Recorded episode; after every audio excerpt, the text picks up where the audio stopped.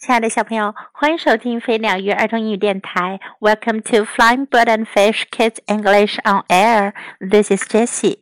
今天 Jessie 老师要为你讲的是《Harry and the Lady Next Door》的第二个故事，Harry's First Try。哈利的第一次尝试。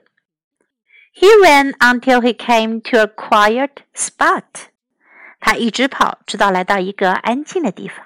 He dropped the music and lay down. 他把乐谱放下，躺了下来。Soon he fell asleep. 很快，他睡着了。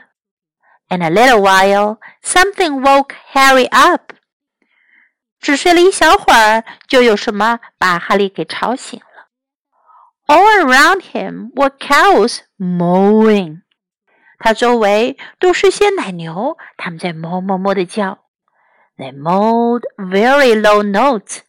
他们哼哼着，吟唱着很低很低的音调。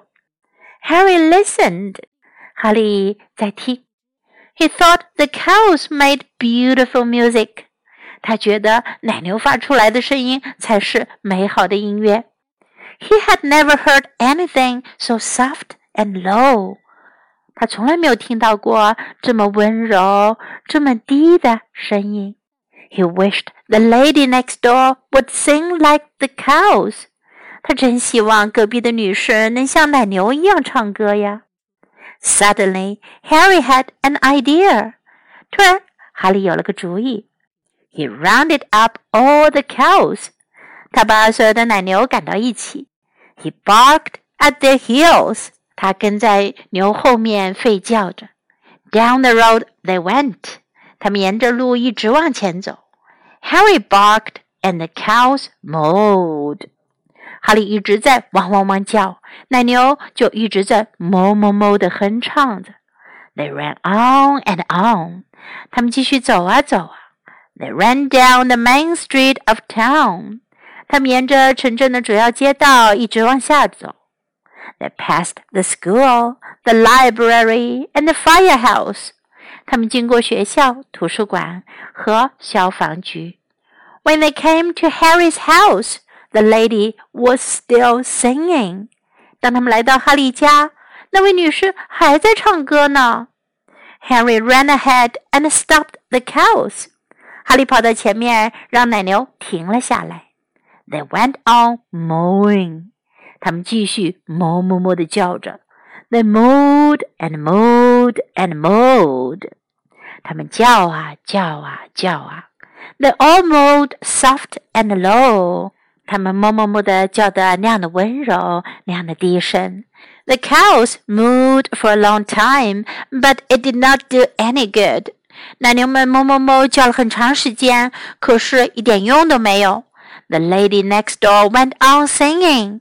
隔壁的女士还继续唱歌。She sang higher and louder than ever。 他唱的比往常都要响亮、高亢。Harry's family called the man who owned the cows。哈利的家人给奶牛的主人打了电话。He came and took them home。他来把奶牛们领回了家。That night, Harry slept in the dog house。那天晚上，哈利只好睡在了狗屋里。为什么呢？因为他的主人生气了，不让他进屋里去睡啦。在今天的故事中，我们可以学到这样一些表达：a quiet spot，一个安静的地方；a quiet spot，a quiet spot；fell asleep，睡着了；fell asleep，fell asleep。Suddenly, Harry had an idea. 突然，哈利有了个主意。Suddenly, Harry had an idea. Suddenly, Harry had an idea. The main street of town, 城里的主街道。The main street of town. The main street of town. Past the school, 经过学校。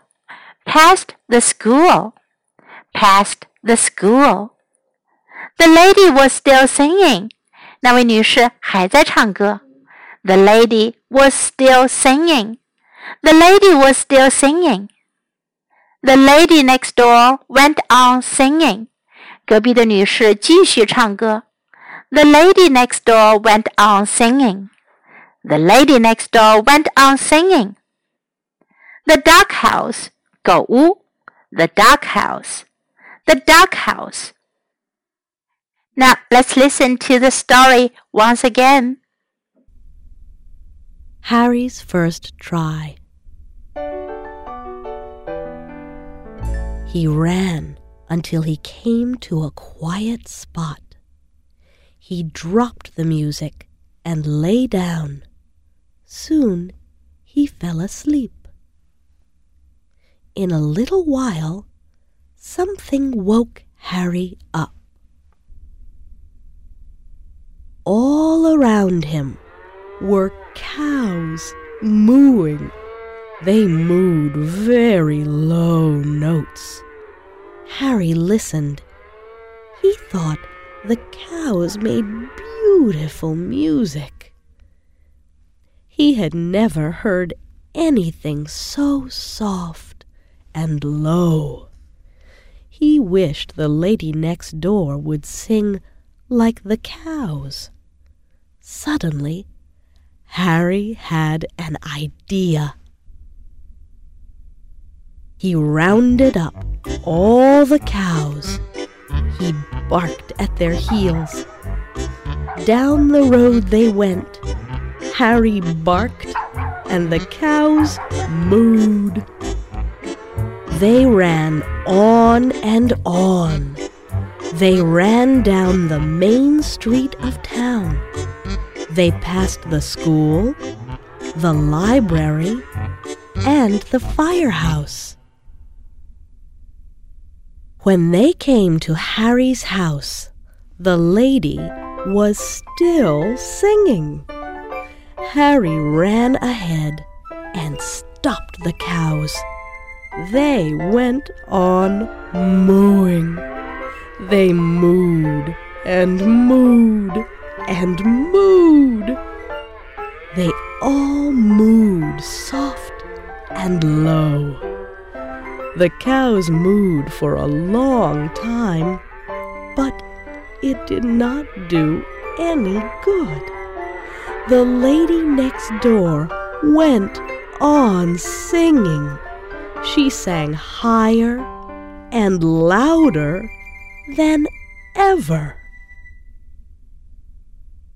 Harry's family called the man who owned the cows. He came and took them home. That night, Harry slept in the doghouse. 小朋友们，哈利经过这一次的尝试，还是没有能够阻止隔壁的女士继续唱歌。接下来，他还会继续进行其他的尝试，他会成功吗？